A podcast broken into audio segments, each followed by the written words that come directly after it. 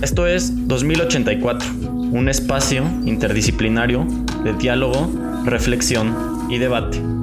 Solamente a través del diálogo, reflexión y debate podemos ponerle un alto a la polarización y al sectarismo ideológico que están amenazando las democracias por todo el mundo, rompiendo el tejido social de las comunidades y debilitando nuestra capacidad colectiva para responder a problemas globales.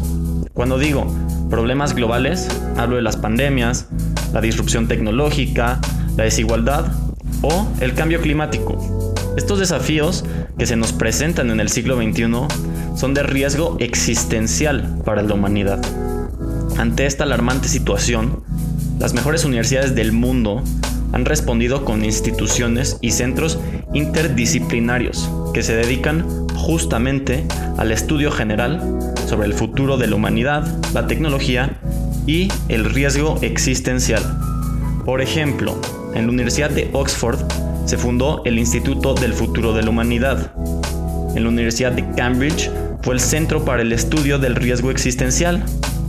O en la Universidad de California, Berkeley, tienen el Centro para la Inteligencia Artificial Humana. Desde diciembre de 2020 hemos dado inicio a este espacio con una serie de pláticas en la que nos acompañaron invitados de lujo y expertos en distintas disciplinas.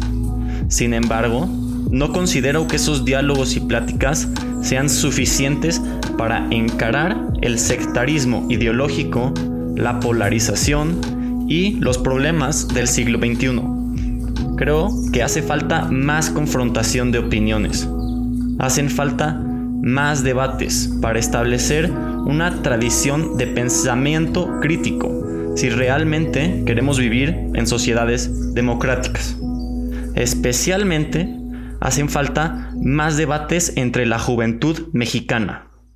Decía Octavio Paz, y cito, para realizarse, la libertad debe encarar y enfrentarse a otra conciencia y a otra voluntad.